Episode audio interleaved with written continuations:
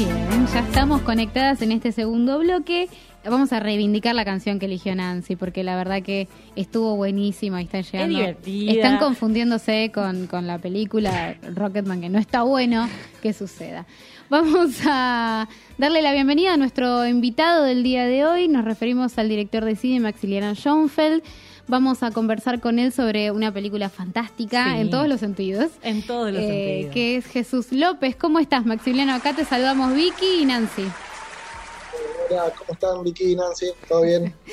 Todo bien, muy contentas de poder conversar con vos. A veces cuando en las películas argentinas uno se pierde de, de la primera semana del estreno, teme por la continuidad, como suele pasar con, con- algunos estrenos. Pero bueno, acá estamos pudiendo conversar y justamente lo primero que, que quiero saber es cómo fue la primera semana de estreno, Eh, cómo, cómo estás con el estreno de la película, en un estreno comercial, en salas, con gente.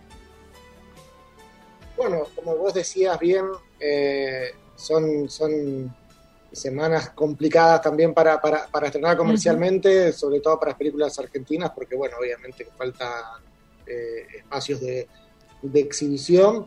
Pero, pero bueno, pero estamos muy, muy contentos de, de- de- de mantenernos, de estar ahí, de, y que la película empieza a funcionar boca en boca y está y circule no solamente por, por- por salas comerciales, sino que también pues, por el interior, por festivales. eh, como que también uno piensa que las películas se ramifican de, de distintas maneras y bueno, tiene que abrazar todas esas formas. Mm. Eh, en el Festival de Mar del Plata había estado también en... Hay, hay películas que eligieron no estar en la versión online, tengo entendido. Sí, Jesús López estaba en la versión online. También. Estuvo pero un tiempo como bastante limitado. Ujú, Ok. Em, Jesús López es eh, un joven piloto de carreras que, que muere, digamos, eh, al comienzo de la película. La película nos introduce, digamos, a los momentos posteriores a su muerte.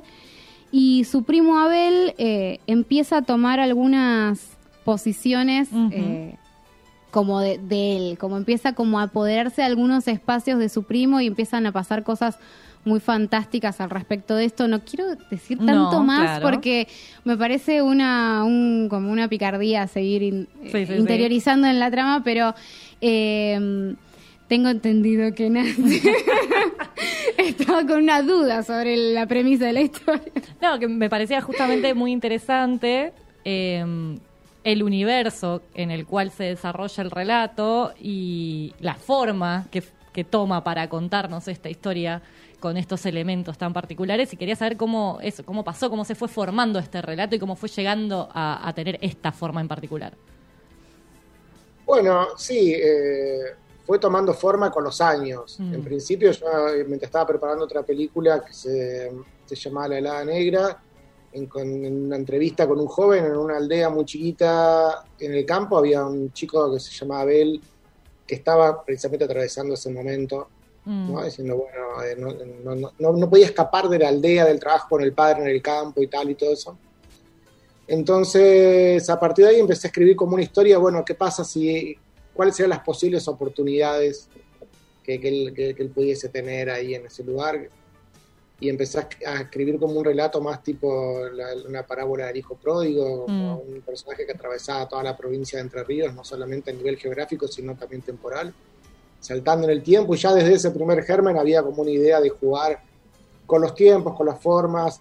También me gustaba esta idea de, de- que había estado leyendo sobre los duelos colectivos y, Mm. los, y los duelos de, de- de- de gente joven, y había algo que, que se depositaba ahí en la figura del que no estaba, que, que había siempre a- algunos alrededor que tomaban ese lugar, y fui recolectando historias en ese sentido, entonces ya empezaron a aparecer como elementos que tenían que ver con los fantásticos. Mm. Y cuando se sumó Selva a escribir el guion, eh, ya la literatura de ella ya tiene como ciertos elementos que coquetean con, con- con lo fantástico, eh, que tiene una, una- hay una frontera que siempre me interesa. Y ella estaba eh, escribiendo o empezando a escribir también este, este libro, No es un río, que también tiene como algunos elementos que, que tienen que ver con el fantástico. Y creo que eso hizo que, bueno, que de alguna manera eh, empecemos a pensar como estas aristas que tienen que ver pero que tiene como un origen, no, no, no digo literario, pero sí algo como de mito, ¿no? Mm. Y, y- y- y- y siempre esa, y hay un momento, digo, obviamente, que, que el duelo, la ausencia y tal, entonces la muerte es inaccesible para el realismo, entonces ahí se empieza a configurar como una idea, digo, como una construcción fantástica acerca de lo que sucede con esa, con la muerte, con ese misterio, con las ausencias y tal. Em, sobre esto que comentás sobre la escritura junto a Selva Almada em, y algunos comentarios también que escuché sobre la película, em, ¿te sentís eh, cómodo cuando alguien trata de en- encasillarla como en, parte de un realismo mágico, por ejemplo? Como con esa, ese término tan, tan particular y tan característico, digo, ¿te sentís que, que va por ahí el tono de la película o que es otra cosa? No, no me siento muy cómodo. Buena pregunta. Bueno, pero no sé si por qué, pero bueno, no- creo que nos pasa eh, a muchos y a muchas, ¿no? De- Ya la, palabra, la, la combinación ese realismo mágico como que espanta un poco, pero, pero bueno, me estoy amigando. Nunca lo pensamos en esos términos y nunca, y, y- y- en el trabajo que hicimos con, con Selva durante mucho tiempo, y aparte somos amigos y, estuvimos y estamos también ahora escribiendo otros proyectos, nunca, creo que realismo mágico es una palabra, una combinación de palabras que jamás usamos, pero ni por asomo. Claro. Eh, porque nosotros, eh, eh, en las historias que tienen que ver con estos elementos eh, más fantásticos, ni siquiera usamos la palabra fantástico, creo que emergen generalmente de historias que vamos encontrando de una manera más documental. Claro. En gran parte de la- de- de- del proceso de escritura so- eran horas y horas de charla donde íbamos recopilando historias que habíamos leído en algunos libros, o yo iba y hacía muchas entrevistas y tal, y recorrido por las aldeas y me traía un montón de historias y se las contaba, y a partir de ahí empezábamos a pensar, porque también sentimos que hay una necesidad, una construcción fantástica que viene del propio pueblo Claro. y que no es que nosotros queremos trabajar por esa línea y decir, bueno, vamos a hacer algo fantástico, dale, no. Es algo que va apareciendo y que te va tomando de alguna manera. Mm. Pero la verdad que no, no tenía pensado como, como hacer una película que se refiera tanto a lo fantástico, pero fue como de alguna manera, fue, fue, mm, no sé, tomando como, como Sí. se- se- nada, eso, se fue, se fue como, Sí. fue apareciendo por su cuenta y lo dejamos estar también. Mm, Siento que es como un terreno, por lo menos en el tono en el que está Jesús López, como que no estaba tan explorado porque en lo mínimo lo fantástico, como que siempre estaba más un realismo más duro, em, como una cosa más, más real, más un- una imagen real que no se permitía ni siquiera en las sutilezas. El, fantástico, y en el último Festival de Mar del Plata apareció esto, eh, y apareció con Jesús López, con Matar a la Bestia, digo, como meter elementos muy finos eh, que pueden ser interpretados como fantásticos, como también no, digo, me, interesa esto que dijiste, como que ni lo habían planteado tampoco desde el lugar de lo fantástico, como propiamente dicho, como un género. Eh, ¿Me puedes contar un poquitito más sobre eso, digamos, como sobre las pinceladas finas? Porque me parece que es re interesante eso en la película. Sí, bueno, sobre todo se trata, esto como decías vos, las pinceladas se van consiguiendo, como que el tono no es algo que aparece naturalmente, por lo menos en, en mí. Mm. Eh, lo fuimos como amoldando de alguna manera. De hecho, teníamos escenas que referían un poco más a lo fantástico, por así decirlo, y que llegado el rodaje me daba cuenta que, que había que como achicar y, y- y- y volverlo más naturalista. Claro. Y mm, también, pero porque siempre es una cuestión de equilibrio, ¿no? Entonces, eh, decía, bueno, como estábamos para, para hacer la, la, la- famosa transformación y tal, sí. yo lo pensaba en términos de equilibrio. Decía, bueno, Mm. tenemos una transformación que es fantástica, muy fantástica, pero para eso tenemos que intentar hacer hacerlo de la manera más natural Sí, posible. sí, no puede ser cenicienta. tipo, Claro. como que- no, no. No hay un brillito Entonces- alrededor, sí. Claro. Exacto, porque uno a veces cae, no, hablo, hablo por mí primero, es decir, bueno, al principio cuando estábamos pensando en, la- en esa transformación y tal, y, y escribíamos, ayornábamos como ese tipo de escenas con otros elementos fantásticos para que se entienda. Después nos dimos cuenta que, en el balance, que había algo que se desbalanceaba ahí. Pero siempre se trata de eso y también de, a mí lo que me da, básicamente lo, lo que a uno lo mueve para hacer las películas y tal, es como la curiosidad cuando puede intercambiar elementos. O sea, bueno, tenemos algo fantástico, pero también tenemos autos de carrera que generalmente están asociados a otro tipo de cine. Sí tenemos una poética que tiene que ver con una voz en off y tal, que refiere más a, un, algo más literario, eh, y tenemos un, cuento, un arco narrativo bastante realista, si se quiere, eh, hasta que pasa lo que pasa. Entonces, lo primero que te impulsa, que te lleva hacia ese horizonte, que es hacer una película, es la curiosidad de poder trabajar con muchos elementos que a veces uno piensa que no pueden convivir, pero uno tiene fe de que algo puede ocurrir cuando, cuando se juntan.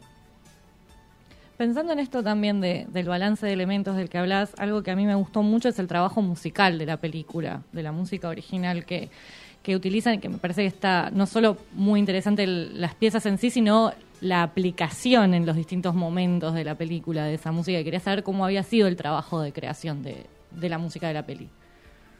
Bueno, sí, fue justamente mucho trabajo, porque eh, ya habíamos trabajado con los Jackson en Germania y en una serie que hicimos que se llama El Lobo. Habíamos conseguido como algunas resonancias que nos interesaban, pero creo que todavía nos faltaba indagar un poco más. Y lo que tuvo de bueno este proceso es que hubo muchas partes involucradas y se trabajó y se charló mucho y se hicieron muchas pruebas. Entonces, por un lado estaban los Jackson, que eran los músicos, eh, la editora Anita Remón, la directora de sonido Sofía Strafase, hacíamos reuniones constantemente con los músicos cuando ya estábamos editando la película para ir pensando esas atmósferas. Bien. Incluso hasta la mezcla, ellos iban modificando sutilezas en las canciones, en los temas y tal, que a nosotros nos iban, incluso una vez que editamos la película, que pasamos la instancia de sonido, volvimos a, tocar el montaje de la película, volvimos a retocar esos, eh, algunas partecitas del sonido con la música y volvimos otra vez a la mezcla y, la verdad que se armó un grupo hermoso y, nos juntábamos y charlábamos y pensábamos y cada uno depositaba, eh, no sé, lo que sentía con respecto a esa escena y la discutíamos un montón. Entonces, la verdad que estoy como muy agradecido de haber tenido esa oportunidad de, trabajar tanto en colaboración y que, y que todas y todas los involucrados hayan podido como de alguna manera participar desde las primeras instancias de creación en, el proceso de la música. Mm. Em, otra cosa desde lo formal que a mí me encantó em, tiene que ver con algunos planos, bueno, la fotografía en general, pero digo, el plano inicial, em, me anoté, me anoté algunos, el plano de ellos abajo de la lluvia, que también está como al principio de la película, en donde también está Abel en el medio de ese, de ese paisaje medio anaranjado, terroso. Eh, y ni hablar, bueno, el plano final del, con el cielo rosado. Digo, me parece como que había unas, unas cosas de composición que era como de armar imágenes, como de fabricar imágenes. Eh, que me parecía hermoso eh, y estaba sobre todo en algunos planos más que en otros y, quería preguntarte por eso, por el trabajo de la fotografía que me parece espectacular. Sí, lo, que pensamos con Federico Lastra, que es el, director de fotografía, era tratar de combinar elementos bueno, vuelvo un poco a lo que decíamos antes de esta combinación de elementos.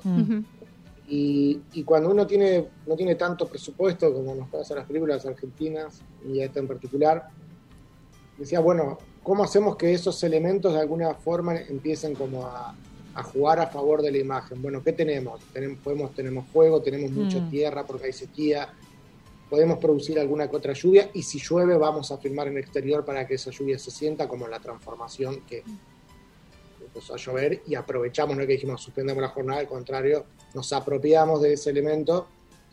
Y, también creo yo como un trabajo de, primero hay como un conocimiento previo del lugar donde uno filma y la manera en que uno filma, que no, cambia tanto de película en película, hmm. pero uno va, afinando la puntería si se quiere.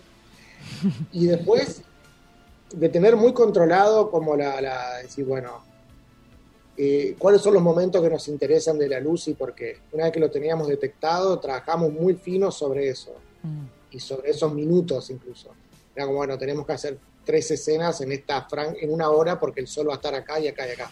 Aparte sabíamos exactamente por dónde bajaba el sol, cómo Y después empiezan los elementos, a- y una vez que tiene, uno tiene eh, planeado eso, empieza, llega algo que es lo más hermoso de hacer cine, que es el azar. Y empiezan a pasar cosas con el azar. Ese primer plano que muchos preguntan de la película, que tiene la luz por detrás, es puro azar. Pero el plano no tenía esa luz atrás y el, el gaffer que iba con el auto, con el handy, que Alejandro, un gran amigo, es medio sordo, y nunca escuchó que tenía que ponerse adelante de la caravana. Entonces, se- cuando sale el auto y con la, la- no tenía que ni un auto atrás, tenía que estar adelante, se pone atrás de la, de la de- de- fantástico. del, del- del lector. Y cuando se coloca atrás con las luces esas, nos miramos con Fede y dijimos, Es esto. apareció un plano. Ya está, Y claro. avisamos, quédate ahí, quédate ahí. Eh, y bueno, y eso todos los días en un día de rodaje, por lo menos como yo lo planteo, es un día, suena medio naif, pero es un día energético nuevo, el clima es diferente, las personas tienen energías di- distintas, entonces como tratar todos los días de apropiarse de lo que está pasando, entonces uno puede planear ciertas cosas y otras que es imposible. Y eh, en, siguiendo también pensando en el rodaje y en esto de, de aprovechar aparte no los climas y las energías y demás, te quería preguntar por el trabajo con, con el cast, por el trabajo con, con los actores, con las actrices, porque hay mucho que se lo siente realmente muy natural, hay momentos de muy poco diálogo por ahí donde no se dice prácticamente nada y hay momentos en donde lo que se dice es súper fuerte y pienso más que nada en la mamá de Jesús y cómo llevar adelante ese tipo ¿no? de, de diálogo y que suene natural y que no suene a un dramón tampoco, a pesar de lo que está sucediendo. Sí, bueno, yo- a mí me cuesta un poco la dirección de actores y actrices, pero bueno, nada, eh, sabíamos para esta película que algunos personajes, como habían sido construidos en la escritura, necesitaban de actores y actrices con herramientas profesionales. Mm. Entonces, elegimos puntualmente quiénes- qué roles iban a ocupar Mm. y que también nos iban a ayudar esos, esos personajes a, a traccionar la narración. Mm, Entonces sabíamos que sí o sí teníamos que tener y teníamos que tener y algunos personajes sí se bancaban tener cierta más cierta presencia y no necesitaban aprenderse muchos diálogos o tal, eran más presencias y había algo de lo documental ahí que se podía impregnar.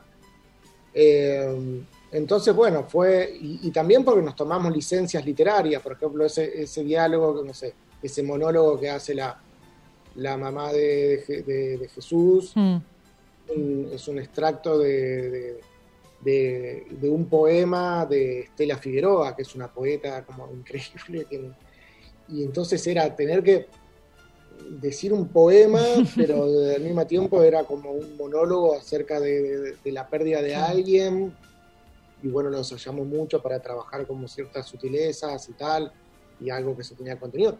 Pero era un riesgo también de golpe en una película que hasta ese momento tiene como un marco realista fuerte, que los personajes de pronto tengan esa, esa intención literaria. O lo mismo con el monólogo que hace Jesús en tercera persona. mm. Ese lo escribí cuando estábamos en el rodaje y, y le cambié la persona, lo puse en tercera.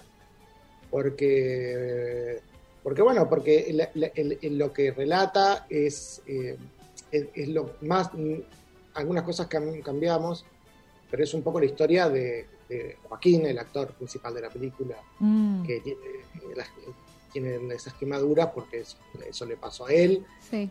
Entonces a mí me parecía muy fuerte trabajarlo en la primera persona, Mm. porque también la película yo siento que, que- que servía un poco para un exorcismo de él y su familia y que tenía que ver con eso que, que, la verdad que le cambió la vida a todos ellos y fue lo primero que me contaron toda esa historia cuando, cuando fui a la casa a decirle que quería que actúe en la película. Entonces me parecía que también estaba bien cambiar la, la- a tercera persona y decir, bueno, esto es un cuento más de esta aldea, esto Mm. ya se está exorcizando en este momento. Espectacular. Eh, te hago una última película, última película, una última pregunta, Maximiliano, eh, que me pareció leer en una entrevista eh, que mencionaste algo de que no pensás en referencias de otras películas para eh, hacer las tuyas. eh, y quería saber si esto era así, pero a la vez, si más allá de que no haya una referencia literal en cuanto a la apuesta o en cuanto a la estética, si igualmente vos eh, sos una persona, un director cinéfilo que, que aprende de lo que va viendo o cómo es tu vínculo con el cine en ese sentido. Bueno, bueno, qué buena pregunta. Eh, bueno, es así, como dije, no generalmente no, no, no trabajo con, con referencias de otras películas, muy, muy poco. Algunos, del, el- parte del equipo trae algunas cosas, pero lo mínimo. Eh, generalmente parte de una de unas investigaciones más teóricas, lo que hago. Ujú. Trato de, de que lo visual o, o- o las imágenes aparezcan recién al final. Eh, documental y como de mucha experiencia de poner cuerpo, de escritura y de, y de libros y tal. Hago, que es la parte que más me gusta de hacer cine, creo. Es el, viaje que me como en, la investigación eh, y, con muchas referencias, y, y esto también tiene muchas referencias literarias, eh, porque las películas, no sé, suena medio raro, pero ya están hechas las otras, y yo la verdad que no me... Aunque después dices, ah, se parece a tal, se parece a tal, porque bueno, todo se parece a todo hoy, entonces, pero... Y después me hiciste otra pregunta, ah, si soy un director cinéfilo, yo creo que no, no, no, no me, no me considero un, un director cinéfilo. Eh, tampoco me gusta la palabra director, como me gusta esa cosa que te dan realizador integral. que te dan para- como que, viste, la palabra director siempre me, también me incomoda un poco, es como realismo mágico. Al final me incomodan más cosas de las que pensaba. Eh, y, ¿Y cómo es? No, no, o sea, me considero más lector. O sea, Ah. lo que consumo en, en- en lectura con la comparación con lo que veo es, es, es muy grande la diferencia. Entonces no, no podría decir que soy. Mira. Sí veo películas, pero como todo el mundo y a veces también como, como ejercicio para, para, para estimular y para estar sabiendo que lo, es lo que se hace y que no.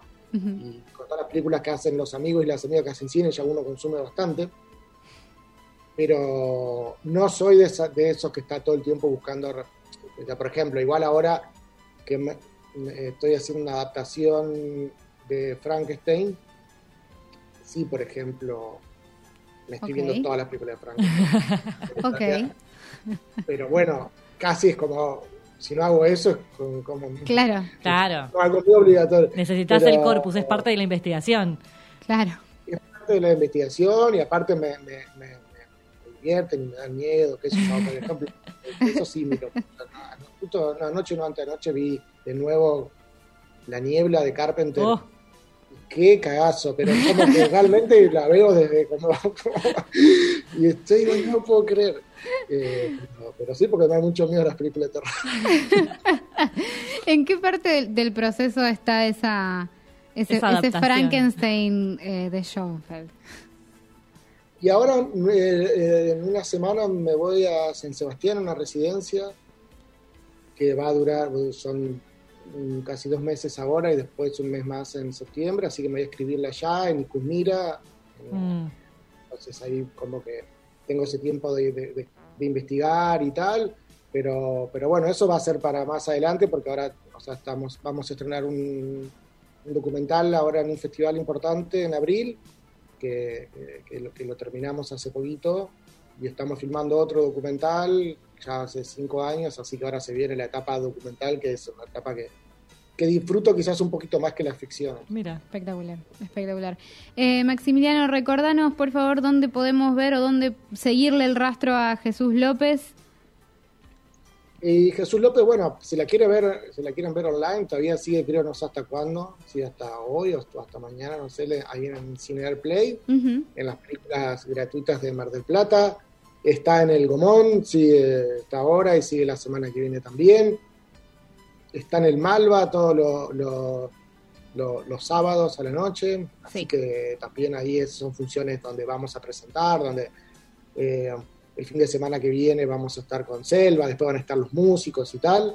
Eh, y, y bueno, sigue en el Gomón y después en el interior está en varios espacios Inca que no los tengo memorizados y quizás próximamente en, su en alguna plataforma amiga y Ah, así. bien, bien, buenísimo. O, o la pueden encontrar pirata por ahí. Me gusta que dé la opción. Excelente. Eh, Maximiliano, muchas, muchas gracias por compartir esta charla con nosotras. Eh, disfrutamos muchísimo la película, así que esperamos Sí. que, que le vaya muy, muy, muy bien. Bueno, bueno, gracias por este espacio y bueno, por seguir apoyando las películas que, que hacemos. Un abrazo. Ahora sí.